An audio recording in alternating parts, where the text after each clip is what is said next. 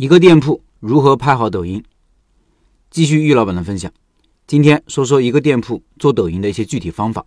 老板说，前面我们分析了餐饮老板做不好抖音的几个原因：第一是缺乏行动力；第二是觉得拍抖音是一件很困难的事情，觉得自己做不好；第三是因为店铺生意忙而没有时间拍抖音，用战术的勤奋掩盖战略的懒惰；第四，缺少正确的方法和反馈。其实，当你认知到了，也就是意识到抖音的重要性，积极行动起来，遇到困难通过学习解决困难。这件事情就已经成功了百分之八十，剩下的百分之二十的具体操作方法相对就简单了。我们只要会搜索，就会找到答案。接下来，我结合自己的经历，说说做好抖音方法层面的一些具体建议。第一，明确目的。我们做抖音不是为了成为网红，我们不追求有几万的粉丝，我们做抖音也不是为了消遣娱乐，我们的目的是为店铺引流。我们先给自己定一个小目标，每天能通过抖音上三五桌就可以了。目标越小，越容易实现。才会给你正反馈。第二，明确抖音的机制。抖音有两个机制，一是算法机制，二是赛马机制。算法机制说的是平台会根据我们发布的内容，给我们的账号打上相应的标签，同时也会给观看视频的用户打上相应的标签。比如，一个观众是宝妈，喜欢看美食类相关的视频，那么视频就会优先将美食相关的内容推荐给他。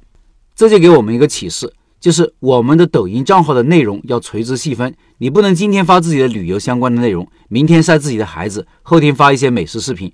我们餐饮老板做抖音，目标观众就是那些可能到我们店里消费的顾客，针对的是同城或者附近几公里的人群，所以我们的账号要做同城号，最好申请蓝 V。蓝 V 相当于平台对商户的官方认证，认证蓝 V 以后会多一些功能，也不会对你的视频内容和流量做限制。第二个机制是赛马机制。平台会先给你三五百的基础播放量，根据点赞率、完播率、评论量等数据决定是否进行下轮的推送。这也是从侧面要求我们的内容要垂直。想想看，如果你是一个美食账号，推送给六十岁的老太太，老太太可能更喜欢广场舞的视频，那看到你的视频就会直接划走，就影响了完播和点赞。当我们的内容满足了要求，会进入下一级更大的流量池，以此类推。这也给我们的启示就是第二点，内容要垂直。符合目标顾客的喜好。第二，就是要想方设法提高点赞率和完播率等指标。第三，拍摄的视频内容，我们拍摄的内容方向可以围绕店铺的人事物来进行。人方面，店铺生意火爆的景象，利用大众的从众心理，老板的人设，老板本人最好要有鲜明的性格特点，这样才能突出。比如，你是一个长得漂亮的单亲妈妈，你是一个有丰富人生经历的中年大叔，你是一个有趣有料的对生活充满热爱的老板。如果你是一个美女，那你就有天然的优势了。这就是我们常说的人设。很多时候，顾客会因为喜欢你这个人到店消费。事方面，店铺日常经营过程中的事项，比如你一大早去采购新鲜的食材，比如你煮菜炒菜的过程，比如你做清洁卫生，展示店铺卫生的细节等等。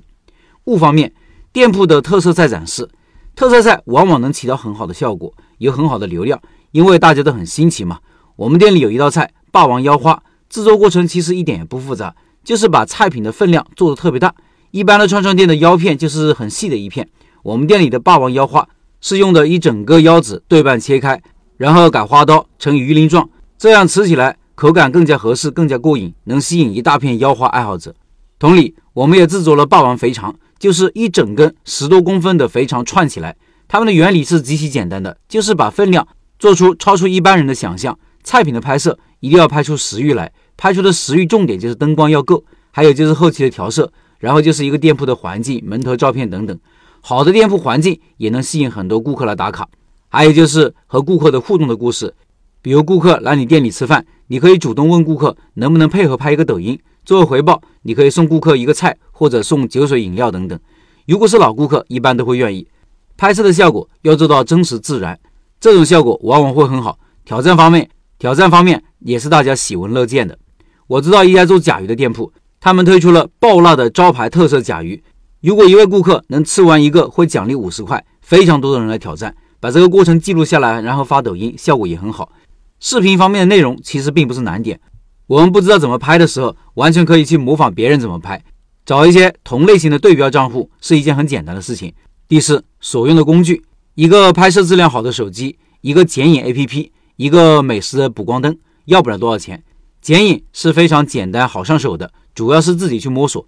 遇到不懂的、想要实现的功能，你去抖音搜索，它的教程很详细，按照教程来，不可能学不会的。做好抖音其实并不难，难的是认知不到位，觉得自己做不好而不敢行动，行动之后短暂的三条五条看不到效果又不能坚持。其实做任何一件事情都一样，难的不是方法，而是认知没有到位。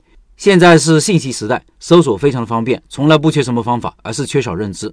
为什么有些人做什么事情都做不成？相反，有些人做啥事都能做成？